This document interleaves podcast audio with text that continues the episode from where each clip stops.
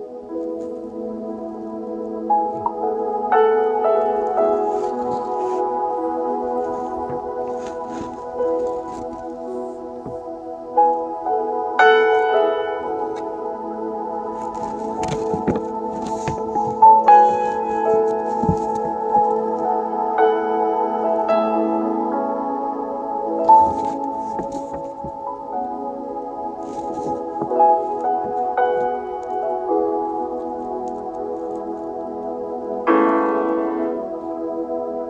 Father God, we thank you in the name of Jesus.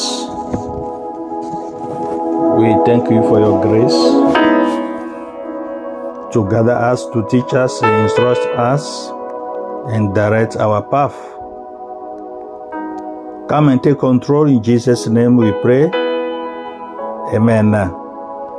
This is uh, Pastor Happy from Minnesota in the United States of America. Good morning, the Christian world. Last Sunday was the Resurrection Sunday, and this is a, a new year for us as a Christian, and this is a, a new step, a new life. We have to follow the path of Jesus Christ and cling on Him only, sir, only alone. That is the best choice we're supposed to make. Today, God has prepared uh, a new things for us again, and the title is Some of Generational Curses and Biblical Remedies. Again, some of generational curses and biblical remedies. In life, there are two powerful forces that are at work in the life of individual. They are blessings and curses. Either you are working under a blessing or you are working under a curse. Today we are going to look at uh, five type of uh, generational curses and their biblical remedies. The purpose of this uh, study is to open your eyes to see the main source of uh, the problems that most people face in life. The greatest tragedy in life is to be under a curse and not know it. Before I get into today's article or study properly, I'm going to love us to see the definition of blessings and curses. When a thing is not uh, properly defi- defined, it cannot be understood and it takes a good understanding of a thing to master it. This study will not only open your eyes to see your problems, but uh, to show you the right thing to do. What is a blessing and curses and curse? Two words. Blessing and curse. The word uh, blessing or be blessed and curse are two of the most uh, misunderstood words in the body of Christ. Many people associate blessings with wealth and earthly possessions. They believe that uh, if uh, you are rich and successful, you are blessed. While if you are poor and broken, you are cursed or at least not blessed. But look, looking more closely at the scriptures, we see that this is not absolutely true. Now, that is the biblical definition of blessing or being blessed. To be blessed means to be recognized and accepted by God. Listen very well. To expand this definition, let's look at the Bible in Luke 10, verse uh, 17 to 20. Luke 10, verse 17 to 20 says, We see the story of uh, the disciples of Jesus Christ telling uh, Jesus exactly how these demons were subject to them while they were on the ground. Jesus answered them, told them how he watched uh, Satan fall uh, from heaven like a lightning, and he also continued to tell them about their authority over the devil and his demons. But the most important is verse 20, which is the verse I want to draw your attention to. Jesus told them that having power over the devil was not worth rejoicing over, but having your names written down in heaven was worth rejoicing over. I think you are following me, right? Okay, child of God. To be blessed means to be known to God and accepted by Him. Let me repeat that for you.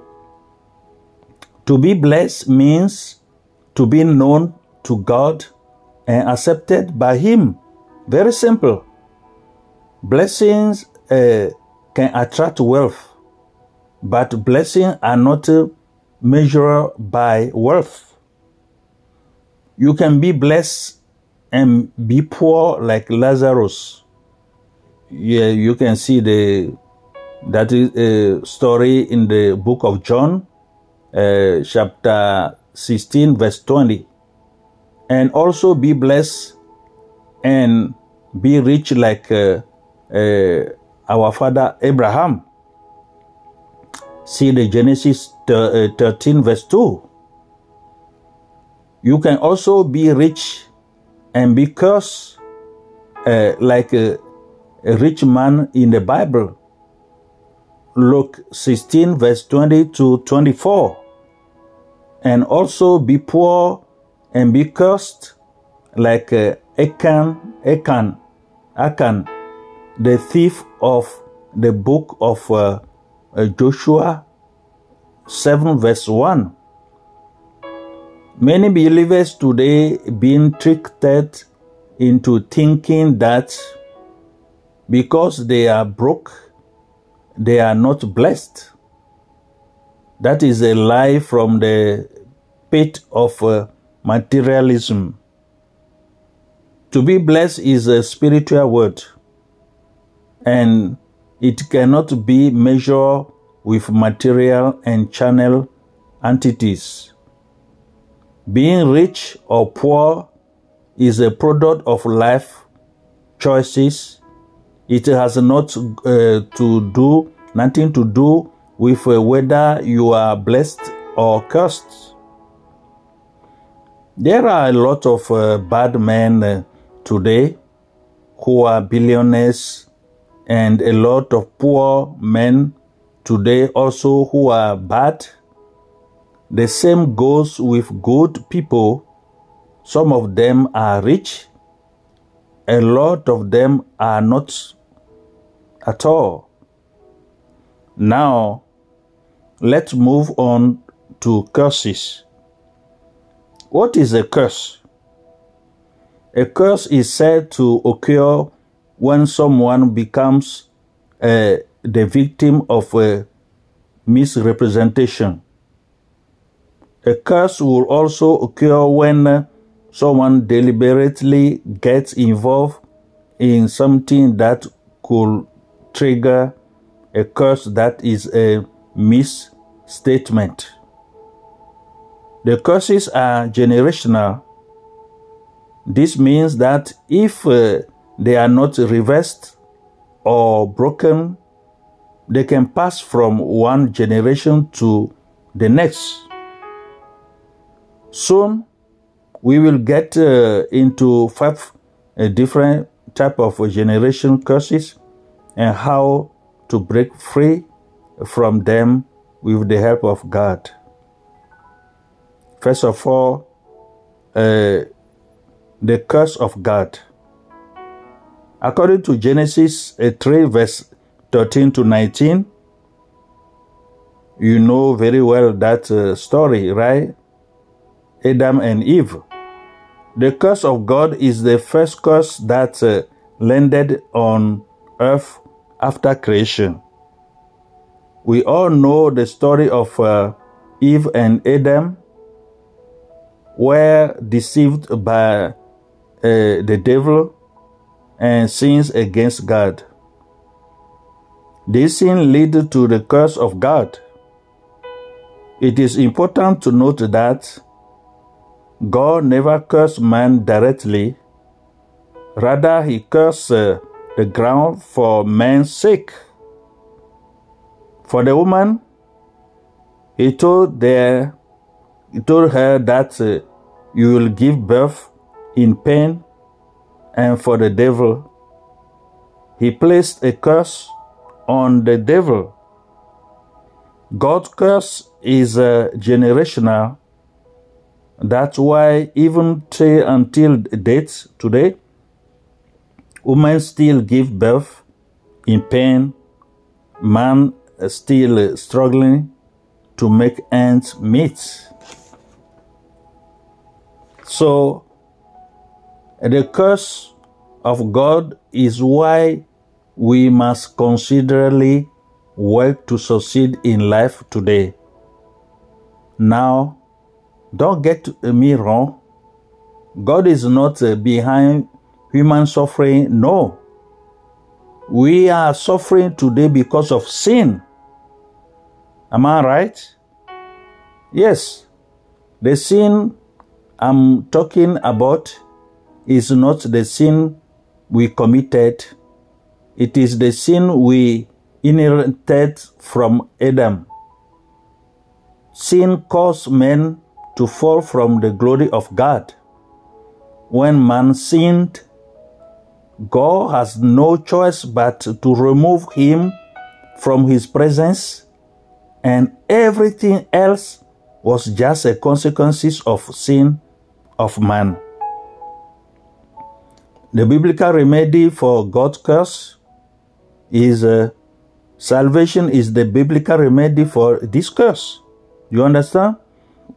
the day you accept Jesus Christ as uh, uh, your Lord and personal Savior, that day you become a child of God. You are born of God and a new, you become a new creation. Every child of God is without a curse. So the, the second point is uh, the curse of the Lord the curse of the law, please. According to Deuteronomy 28, verse uh, 15, but it shall come to pass, if thou shalt not uh, heed uh, the voice of the Lord thy God, to be careful to do all his commandment and his statutes, which I command thee this day that all these curses will come upon you and overtake you. So, the curse of the law is uh, straight, uh, triggered by disobedience. Uh, this was the curse at work in the lives of uh, the children of Israel in the Old Testament. If you obey God, you are blessed. But if you disobey God, you are cursed. Very simple. The good news is that if you are born again, Christ has set uh, you free from all curses of the law, according to Galatians 3, verse uh, 13 to 14. The remedy for the curse of the law is uh, the remedy is salvation, salvation of Jesus Christ. You must uh, uh, give your life uh, to Jesus Christ, receiving Him as your Lord and your Savior. Do you understand? And cling on to Jesus only. And this is the first, first part of this lesson. And the second part will be uh, the next Sunday by God's grace. But uh, uh, comes to this today, think about your life. What you are going through, God knows what you are going through. All those family curses or family uh, spirit, everything you are going through as a negative, cling unto Jesus Christ only. Give your life to Him, receiving Him as your Lord and your Savior. That is the key to succeed in this life. Think about this. Remember that the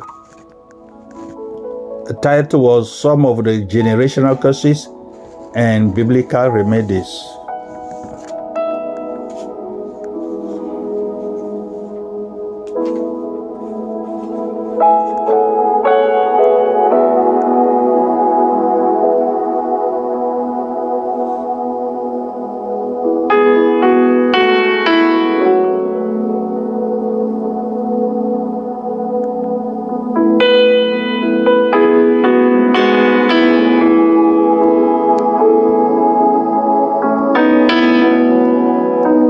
Let's pray.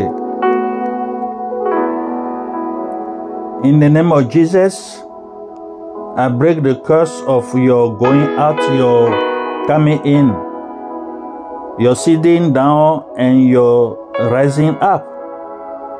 I break the curse of your basket and your uh, storehouse in the name of Jesus.